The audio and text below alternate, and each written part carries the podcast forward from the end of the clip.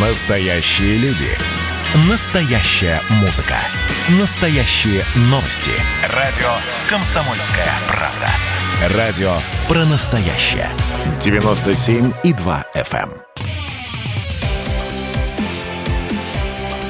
Итоги с Жириновским.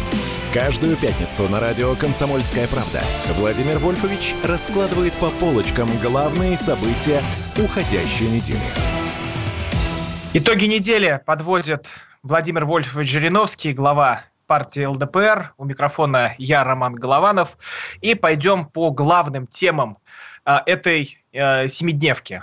Владимир Вольфович, но у нас Да. здесь наступает новая волна коронавируса. Собянин объявляет, что всем нужно переходить на удаленку, а э, людям старше 65 лет вообще не выходить из дома, а в магазины ходить в масках. Я, кстати, вот тоже масочку надену. Я об этом говорю, и мы в ЛДПР с весны. Рано стали снимать все ограничения. И мы согласны, тяжело. Удаленка работать, сидеть дома, везде маска, перчатки. Но ведь каждый день заражаются лишние тысячи людей и умирают. Вот и до Госдумы дошло э, смертельный исход. Умер депутат фракции КПРФ. А я им 8 месяцев говорю, оденьте маски, оденьте перчатки. Не хотят, демонстративно. Ни разу Зюганов не одел э, и многие другие. Поэтому здесь, ведь я по-человечески понимаю, мне самому тяжело. Вот я сейчас без маски, потому что я один в кабинете. Вот только выйти на улицу сейчас, я одену маску. Перчатки почему? Некоторых приглашают, в том числе ваша прекрасная радиостанция. Сегодня, вчера был один где, журналист Варламов. Да, перчатки не надо. Ну, как он может так говорить? Мы не, не- мы не говорим про резиновые. Чистый хлопок 300 рублей. У меня вся фракция ходит. А это же И- бессмысленно. Почему? И вечером стирают. Вы посмотрите вечером, сколько там грязи. Ведь не обязательно коронавирус. В целом, поручни все, кнопки, пульты, э, портфель вы несете, двери открываете. А вот в магазинах тележки, там на ручках тележки вы везете ее по магазину, э, больше всего этих вот э, различных возбудителей, любых болезней. Поэтому противно, но все человечество не может быть дураками. Если везде штрафуют даже за то, что человек без маски или без значит, перчаток. Плюс скопления не должно быть. Я понимаю, болельщики, хочется на стадион, театралы в театр, молодежь дискотека. Засиделись все. Но у нас выбор один. Или мы эту болезнь остановим и забудем про нее, как забыли про тиф, туберкулез, оспа. Или она будет свирепствовать среди нас постоянно. Вот в чем проблема. Карантин останавливает распространение болезней. А мы это не делаем. Вот прививка. Я уговариваю всех сделать прививку. Вы, Роман, сделали прививку? Нет, от там- нет, говорят, Вот. молодым не надо. Всем надо. А молодые больше всего носители. Почему? Потому что у них коронавирус проходит в легкой форме. Они даже не знают, не чувствуют, но они заражают каждый час, каждый миг, потому что они носители. Поэтому надо сделать обязательно прививки. А Если мы все сделаем прививки, на это уйдет почти год, то через год в это время мы все ограничения снимем, потому что этого страшного коронавируса у нас не будет. А так, пожалуйста, опять предлагают удаленку, опять лимит выхода на улицу, опять, так сказать, ограничения, ограничения. Поэтому э, я согласен со всеми, кто устал от этого, Э, но рост заболеваний и рост смертности, только это нас заставляет снова и снова ограничивать нашу подвижность. И, конечно, дома противно. Ну хорошо, они любят друг друга, теплая семья, большая квартира.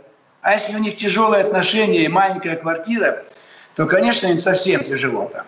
Я это прекрасно понимаю. Это очень важно, чтобы у людей была отдельная комната, а еще лучше отдельная квартира, на работе отдельный кабинет. Вот вы же не сидите в отдельном кабинете, Роман. У вас же студия. Я на удаленке, я дома, в своей А комнате. А ведь некоторые встречаются в студиях, насколько я понимаю. Там, в редакциях. На удаленке это хорошо, вы дома. Поэтому эта вот напасть к нам пришла. Единственный плюс, что везде. Было бы очень обидно, если было бы только в Китае и у нас. Ну, может быть, еще в Индии.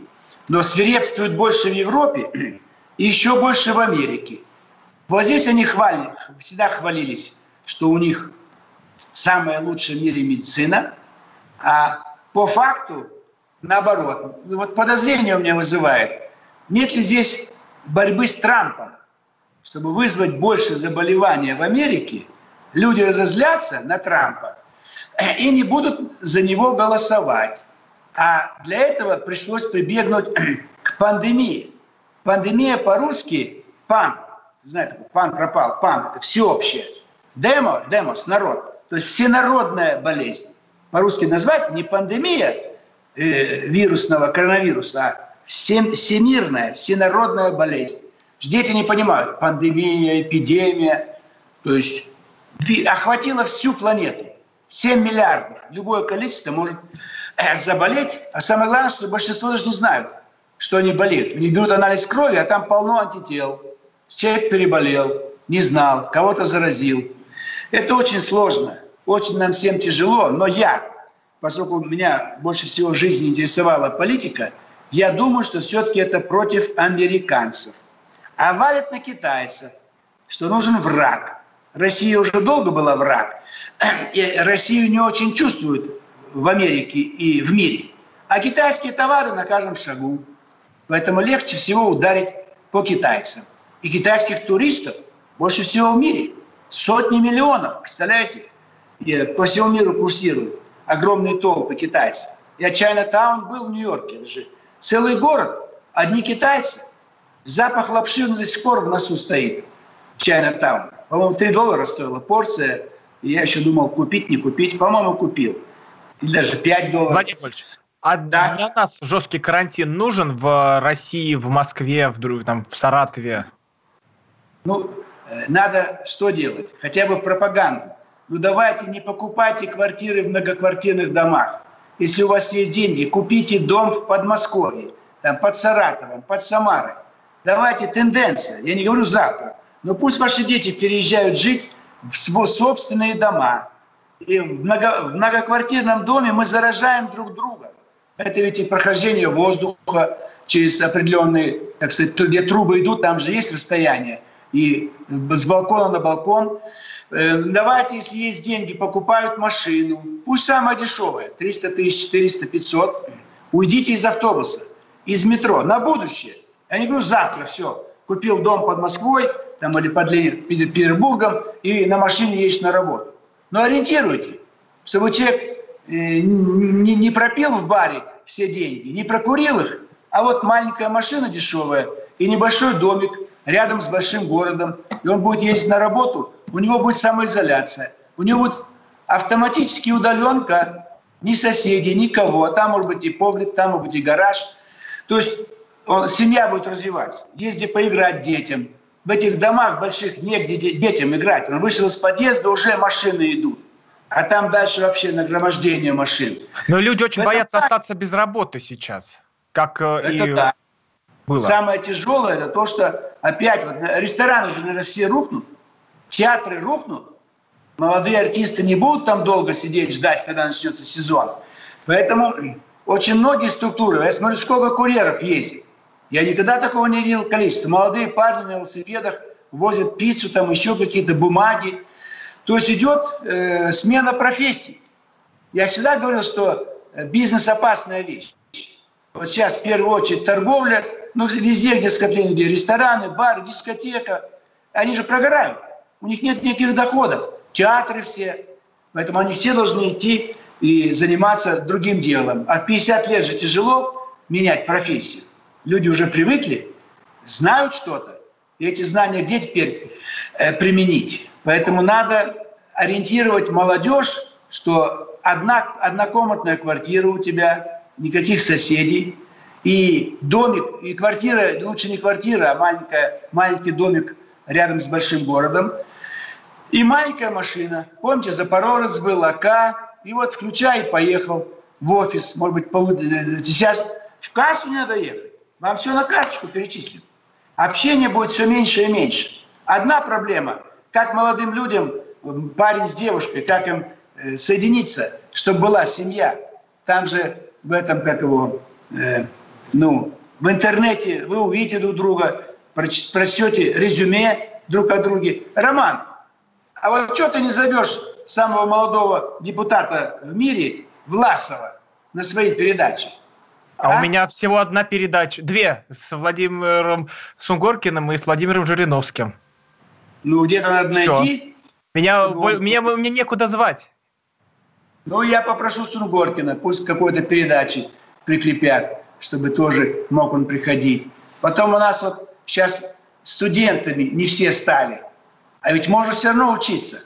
Например, поступить на заочное прямо сейчас, а зимой перевестись на очное. И сейчас ходить на лекции. Ну, почему они это не делают? Где предприимчивость? Я приглашаю всех, пожалуйста, Институт мировых цивилизаций, Москва, Ленинский проспект, дом 1, метро Октябрьская. Пусть приезжают. В другие города пускай едут. Дома находят вуз. То есть они не поступили никуда. Владимир сейчас... Вы университет да. прорекламировали, теперь наша реклама. Реклама радио «Комсомольская правда». Давай. Владимир Жириновский, Роман Голованов. Итоги недели подводим. Сейчас вернемся. Итоги с Жириновским. Настоящие люди. Настоящая музыка. Настоящие новости. Радио «Комсомольская правда». Радио про настоящее.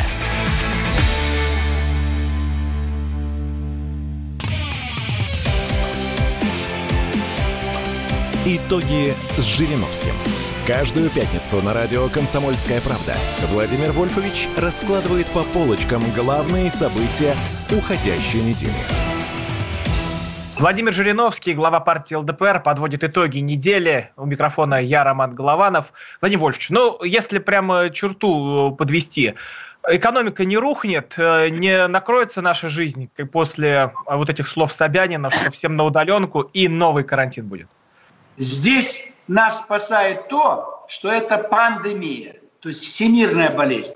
Везде идет снижение экономики, потому что остановилось все. Ведь самолеты нигде не летают. Значит, ущерб несут все авиакомпании. Курорты везде будут пустые снова. Все несут ущерб. Даже у нас не все поедут э, в Сочи там, или в Крым. И вся другая экономика. Наша меньше всего пострадает. Почему? Мы мало экспортируем. Мы экспортируем сырье, оно нужно при любом кризисе экономическом. Но нас заставит это быстрее э, усиливать переработку. Если нефть, газ понизится потребность, то мазут, керосин, бензин, одеколон всегда будут покупать. Вот мы должны быстрее переработку делать. Лес может остановиться, стройки будут стоять. Давайте переработка.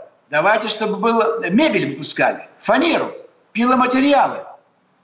Поэтому вот эта экономика э, стоячая, остановившаяся, должна заставить всех наших губернаторов на местах. Не стонать, что чего-то там нету, чего-то не хватает, а быстренько налаживать производство, которое всегда нужно. Потому что мебель всегда нужна. А лес строевой, так сказать, кругляк, не всегда. Керосин всегда нужен, самолеты летают и бензин. Вот это вот мы можем делать упор. Но с учетом того, что у нас экономика меньше на экспорт задействована – то мы меньше пострадаем. А внутренний спрос мы можем подогреть тем, что налоги будем понижать, кредиты будем э, значит, давать подешевле, э, давать налоговые каникулы, деньги выдавать, всякого рода поддержка. В этом плане э, у нас ситуация хуже, чем в других странах, не будет.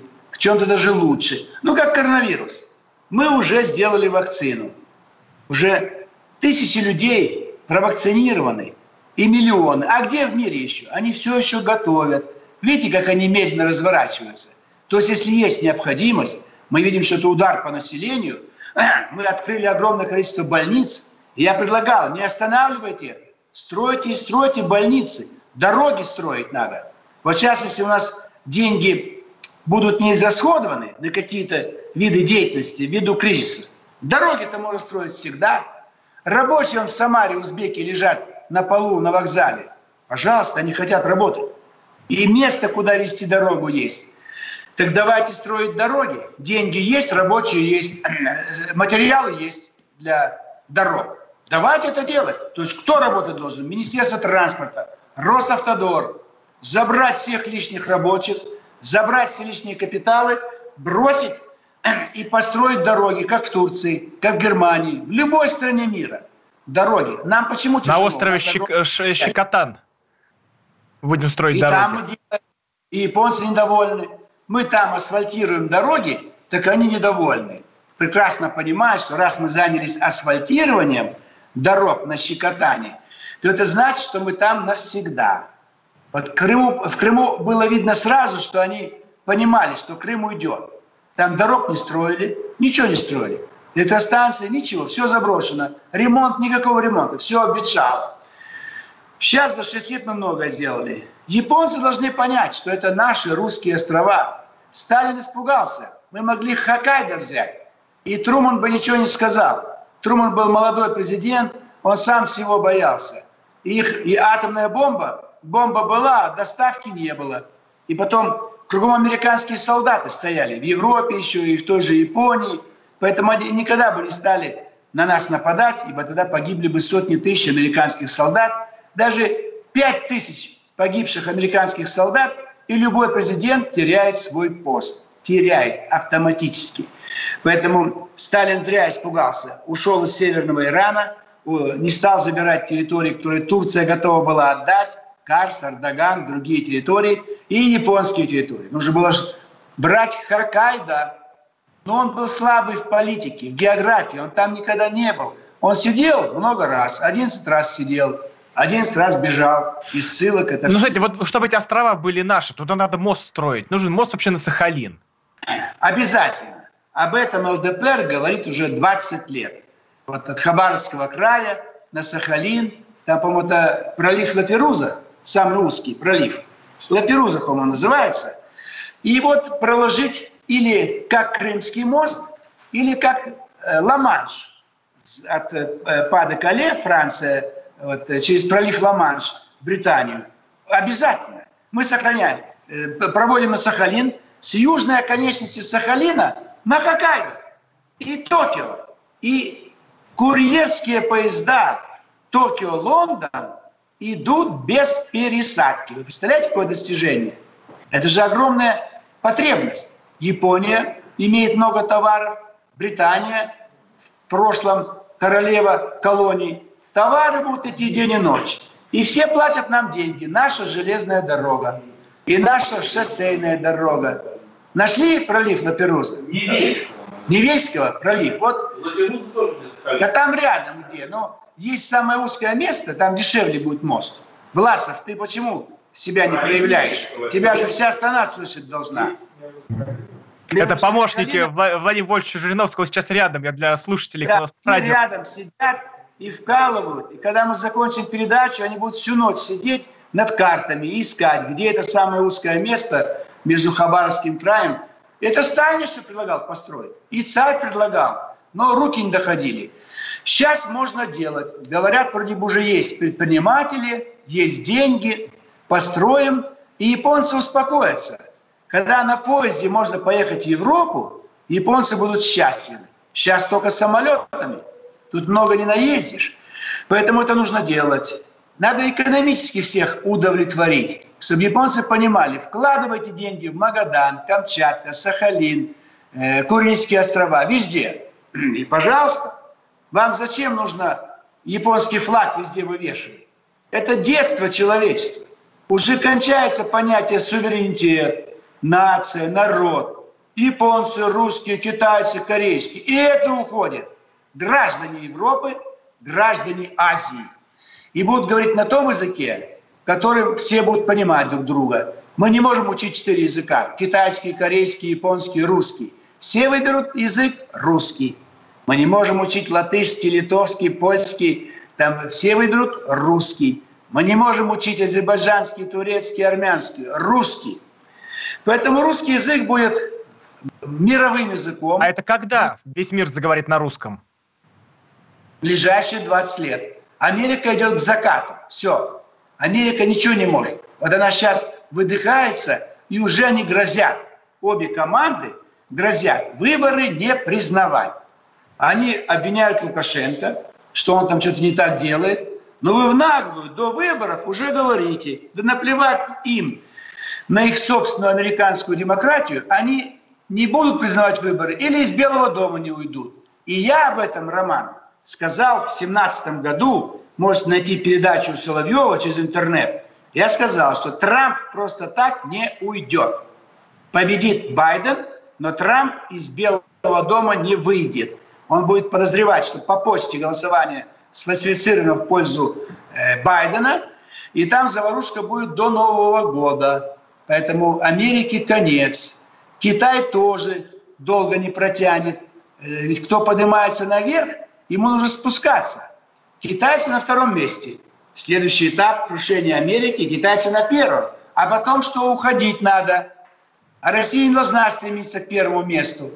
Пускай погибают те страны, как вот Германия фашистская, там, э, значит, э, Бонапарт Франция, Трамп Америка, Китай Си Цзиньпиня. Они поднимаются и падают высоко. А нам-то они дадут спокойно жить и развиваться? Ну, вы говорите, 20 лет. А устроить нам революцию в ближайшие годы? 24 год, там тоже кого-нибудь пришлют. Значит, э, революцию у нас трудно устроить. Их было пять. 905, февраль, октябрь 17 и э, значит, э, дека, август 91 октябрь 93 То есть мы все прошли. Вот Навальный – это последний был их выдох с новичком. Они выдохнули, сами отравили Алешу, и Алеша останется в Германии инвалидом. Там очень много, там хорошее соцобеспечение будет находиться, кровать у него будет, коляска будет, уход будет. Но они вот пытались, они ведь не первый раз делают. Сперва они сделали ставку на Явлинского. И в 90-м году Примаков возил его на смотрины. Тогда хотели нам нашего Ющенко подсунуть. Вместо Ющенко Явлинского готовили. Посмотрели слабый. Потом там были типа Немцов, значит, э, вот сейчас Навальный, может быть, будут пытаться Люба Соболь, как э, вот, Тихановская. Но ничего не получится. В Беларуси уже все обломилось. Белоруссия. Но мы-то куда сильнее. У них первая в истории Беларуси революция. Первая. А у нас... Новости. Давайте. Владимир Давайте. Жириновский вернется сразу после них. Итоги с Жириновским. Георгий Бофт. Политолог, журналист, магистр Колумбийского университета, обладатель премии «Золотое перо России» и ведущий радио «Комсомольская правда». Авторскую программу Георгия Георгиевича «Бофт знает». Слушайте каждый четверг в 17.00 по московскому времени. А что такое деньги по сравнению с большой геополитикой? Мы денег тут не считаем.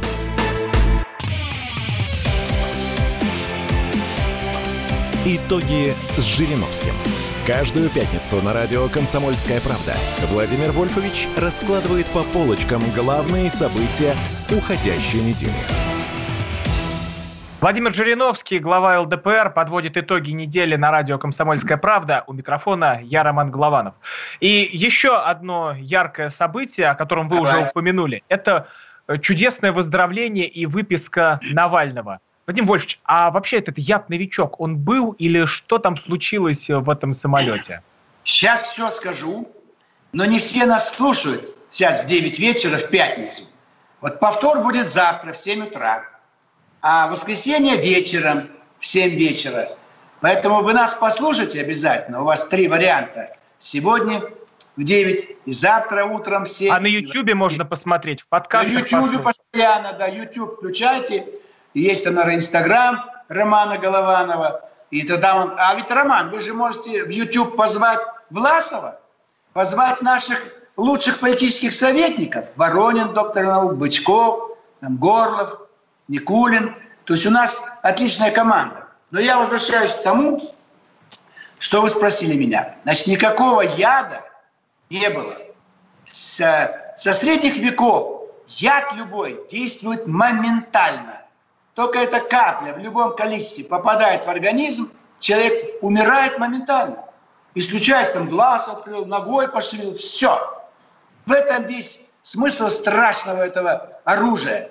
Можно от ножевого ранения э, остаться живым, от пулевого остаться живым. Если рядом с сердцем пройдет. Яд все. Никто никогда не остается живым после яда. Снотворные выпивают и умирают люди. А это яд. Да новичок. Это боевое отравляющее вещество, которое используют для уничтожения городов, армий, целой страны, такая, как, скажем, Латвия там, или Монако, Лихтенштейн. А это, оказывается, человек глотнул яда, полежал в Омске, полежал в Берлине и сейчас гуляет по Берлину. Сегодня в бар пойдет ночной, дискотека, там еще там пиво немецкое, скоро будет Октоберфест. Никакого яда не было. Почему наши омские врачи сказали, это что-то происходит в организме его. Возможно, он нарко, нарко, нар, наркотики какие-то при, применял, выпивать, возможно, он любил. То есть это же компания была. В любой компании обязательно есть желание э, выпить. Поэтому его никто ядом не травил. Это, представляете, это наши спецслужбы. Да мы Бендеру отравили, там это, Коновальца отравили, кого угодно отравили. Распутина, вы помните, 104 года назад, в 1916 году, и отравили, убили. Чего, чего тогда его в Берлин не повезли? Чушь какая-то. Но здесь ничего не было, здесь нужна была провокация, нужно имя, за кого-то зацепиться, заставить нас унижать. Нас унижают они. И немцев унижают. То есть идет большая борьба с тем, чтобы стравить Россию и Германию. Чтобы мы не только не дружили, а предъявляли бы друг другу претензии. Вот давайте, немцы нам предъявляют претензии, что он отравлен. И нами. Мы говорим нет. Вот уже мы друг против друга. Газ. Мы же тянем в Германию. И немцы были согласны. Их пере, переубедили, напугали, задавили и остановили нитку «Северный поток-2». А Навальный был в курсе вообще, что его используют? Или он был завербован? Приступ Кто? в? А, конечно, завербованы. Все. Э, значит, все завербованы. Это было в Ейском университете. В каком году он там стажировку проходил? А? В 2010-м, 10 лет назад. Алеша по приглашению руководства Ейского университета. Они отбирают от каждой страны также Саакашвили там был, и Ющенко. Они там учат. Э, такая же ситуация была в Советском Союзе. Был институт, а, институт общественных наук, такое хитрое название. Туда приглашали мы всех активистов молодых, Африка, Азия, да даже Европа, обучали их, и в будущем кое-кто из них становился руководителями этих стран. Это они у нас переняли. Это начали делать ЧК, и ЦК ВКПБ. Вот, поэтому а они... а, вас, а вас никогда не пытались завербовать? Меня пригласили фонд Фридриха Наумана, город Кёнигсвинтер под Боном, август 90 -го года. Сижу дома в Сокольниках, звонок в дверь, стоят две девушки. Владимир Вольфович, мы вот активисты, мы вот были в Германии, там вот такой фонд, и вас хотят пригласить. Все за счет принимающей стороны. Но я думаю, что это за фонд все-таки. Я полгода лидер партии, может быть, там э, какая-то площадка будет лишняя. Беру с собой зама, мы летим, все за их счет, гостиница и семинар. Пять дней. В воскресенье прилетели, с понедельника по пятницу семинар. И экзамены в конце семинара. Мне вопрос. Значит, что вы видите самое главное вот сегодня нужно делать в России? Август 90 Я говорю, русских защищать. Все, экзамен не сдал. До свидания, говорят. Они слово «экзамен» не произносят. Но в пятницу это был как бы подведение итогов. Они нам лекции читали, там, как выборы проходят, демократия. И вот меня спрашивают. Они думали, я сейчас скажу, мы будем защищать национальные меньшинства, сексуальные меньшинства, мы будем заботиться о сектантах, мы будем по тем, тем, тем. И ни слова про русских. А я говорю, на всех наплевать. Да здравствует русский народ. Ну так, фигурально. Ну, со мной рассчитались они. Я летел первым классом. Они обычно оплачивают экономический. ну раз я прилетел первым классом, дали мне деньги в марках по первому классу, и я вернулся в Москву. То есть это вот была первая попытка посмотреть, кто я такой. А в том же году меня пригласили от имени ЦК КПСС. Вот он умер недавно в Испании, Малашенко, да? Да, да. Малашенко. Он работал в международном отделе ЦК КПСС. Их им сказали из Америки, советологи, пришлите нам э, лидеров новых партий. Мы знаем, что у вас созданы новые партии. И меня включили в делегацию. Мы поехали в какой-то университет, по-моему, штат Огайо, и там какой-то университет, тоже семинар. И тоже там по Прибалтике долбанул, по другим. Они поняли, нет, я не их клиент. То есть разведка боем против меня закончилась неудачно. Я им, как патриот, не нужен. Им нужны Явлинские, Немцовы, Будковы, вот Навальные. А у меня тогда еще вопрос. А да? вот тут покушений на вас не было, если вот про вербовку были истории? Покушений не было, но чтобы из меня вытащить деньги, тогда было очень модно. Убивали каждый квартал. То Юшенков, то там кого-то еще там, ну постоянно убивали. Извест депутатов убивали. И ко мне подкатывает один. Вадим Вольч, на вас готовится покушение. Вот из Румынии едет майор советский, там была какая-то у него... А, принц Прибалтики, он едет, все, он получил задание. Я, и он говорит, нам нужно деньги, мы его остановим. Вот. Но я так промолчал, думаю, какие деньги? Потом он ко мне был хорошо относился. Я спрашиваю, ну как, да, ничего, мы его садились поздно, ничего не будет. Другой говорит, Владимир Ильич, вот мы по вашей трассе, мы увидели два человека уже в окопе, сидят, готовы вас убить. Надо бы там э, тысяч двадцать долларов. А что, ну пусть там сидит, возьмите их, да уничтожьте.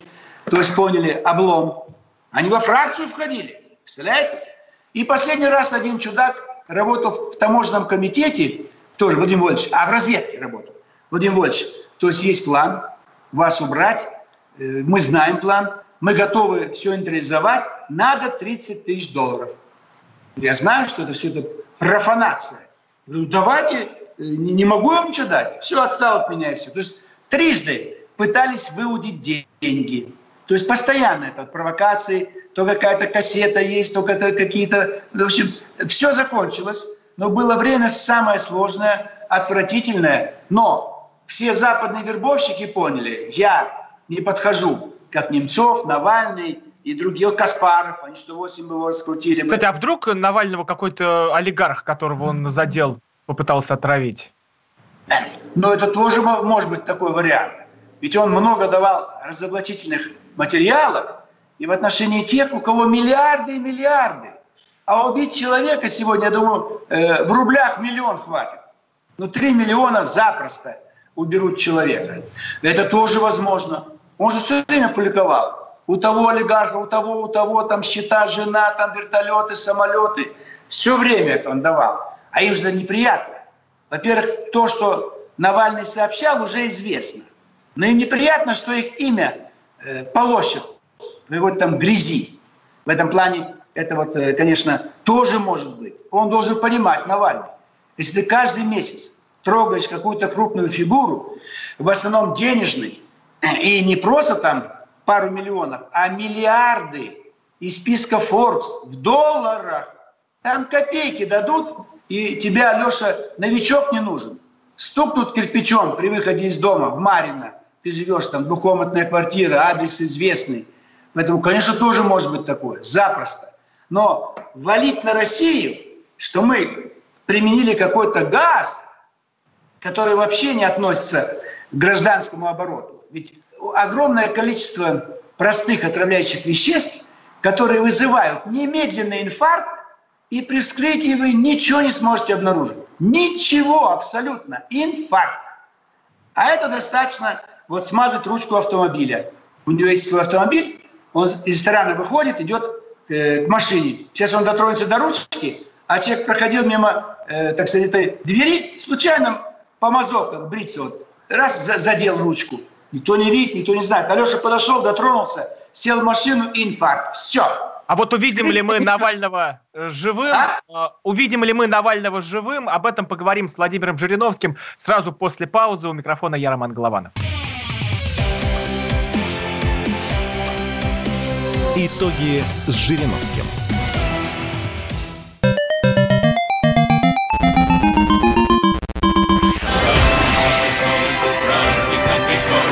Видишь суслик? Нет. И я не вижу. А он есть. Нам есть что вспомнить. Рассказываем свои истории в программе «Дежавю». Я, Михаил Антонов, жду вас каждые выходные в 11 часов вечера по Москве. I'll be back.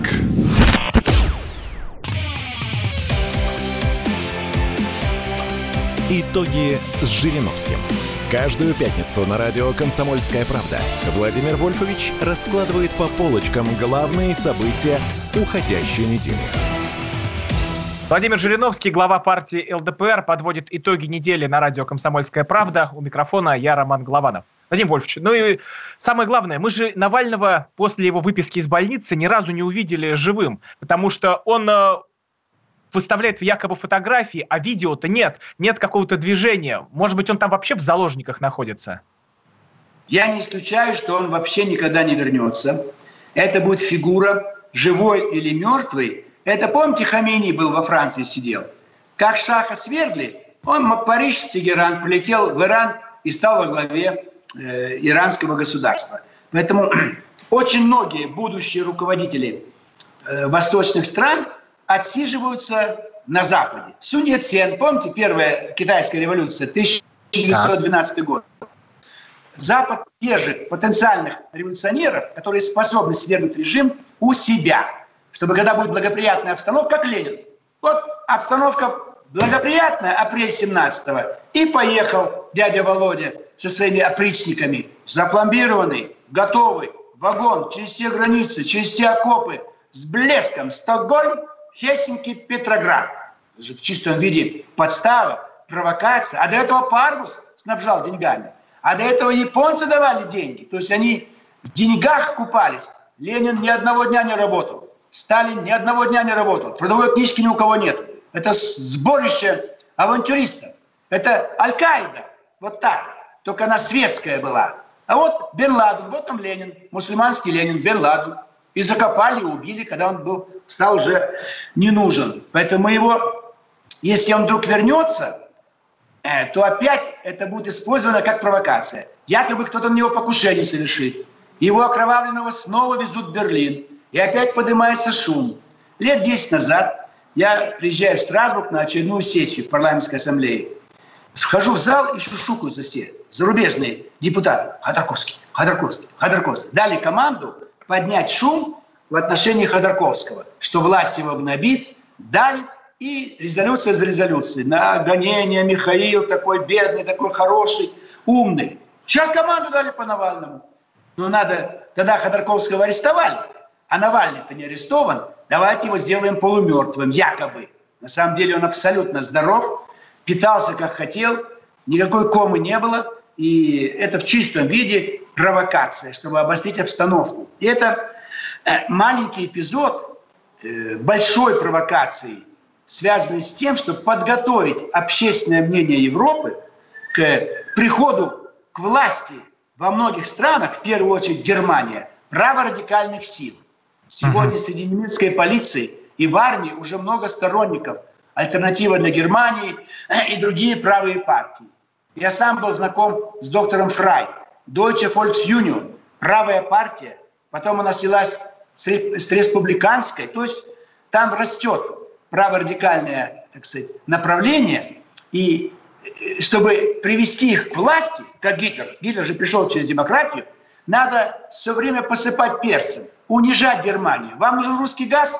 Вот вы получите русский газ. Остановить русский, э, Северный поток-2. Потом остановить Северный поток-1. Потом остановит газ через Украину, заставит немцев покупать дорогой американский сланцевый. Это вызовет взрыв недовольства, это унижение, это понижение жизненного уровня, на чем стрелял Гитлер. Это перевооружение Германии, это выход из НАТО, из Евросоюза. Англия уже сбежала. А англосаксы, они знают заранее, когда будет беда. И впереди лет через 3, 4, 5 лет столкнуть Польша, Украина, Белоруссия, э, Литва. И когда мы поддержим Белоруссию и будем побеждать. В это время Германия натравит на нас. Помочь. Польша натовская страна, Украина близка к НАТО, и Германия вступает, но без НАТО, чтобы другие могли вступить. Вот там русско, новая русско-германская война. И мы разделим Герма, эту Украину. Западная Галиция, Львов отойдет Германии, вся восточная отходит к России. Вот там развитие страны на ближайшие 5-6 лет. А Навальный нужны как топливо, как дрова. Владимир Вольфович, давайте поговорим про настоящего русского оппозиционера, а именно про ваше выступление в Госдуме а, после выборов, когда вы вышли к трибуне и разгромили всех-всех-всех. Да. Владимир Вольфович, а что это было? Ну, понимаете, вот была встреча президента с губернаторами. Президенту докладывают правильно. Выборы прошли, то-то, то получили. Вы видели лица губернаторов? Они что, с восторгом сидели? И каждый из них благодарил президента. Потому что каждый из них понимал, что он не у народа получил доверие управлять регионом, а у президента. Они в наглую говорят, да, спасибо вам, спасибо вам, спасибо за доверие, все, все, оправдаем. Они должны благодарить избирателей. Они прекрасно знают, кто у них избиратель. И вот сейчас, посмотрите, Костромская область. Чтобы победить, берет в напарники уборщицу. А народу уже надоело это. И народ голосует не за главу поселения этого в Костромской области, а за уборщицу. А где-то почтальон, а где-то там, не знаю, повар. Где угодно будут побеждать они. Потому что не хотят люди эту партию. Вот если бы даже у нас все было хорошо, мы бы жили как в Германии, как в Швеции. Все равно люди не хотят, чтобы одна и та же партия управляла. Вот это, это, этого они не понимают, те политтехнологи, которые обеспечивают победу. Я был возмущен, потому что я знал, как срывали наглядную агитацию в пользу кандидатов от ЛДПР, как избили наших двух девочек в Новосибирской области, как вызывали в полицию в Пензе наших активистов, зачем вы там пропагандой занимаетесь, то есть по всей стране. У нас в Псковской области не выполняют решения Верховного суда России в нашу пользу, восстановили нашего кандидата. Они, наплевать им, ведь Верховный суд им предписывает, а они не выполняют. И так по всей стране. У нас в Коме от выборов отстранили кандидата. За что? Он представил оригиналы документов. А по инструкции нужно копии, заверенные у нотариуса. Ну разве это основание лишать человека участия в выборах? Это же дикость. И апелляционная инстанция в Петербурге стала на, э, это решение. И Верховный суд уже не стал на нашу сторону, оставил в силе. Это что такое вообще? Это что за судебные инстанции, которые работают э, на провокаторов? Это от там был в коме. То есть я же знал, как прошли выборы. Мы бросили огромные деньги, людей, транспорт. Транспорт блокировали. Представляете?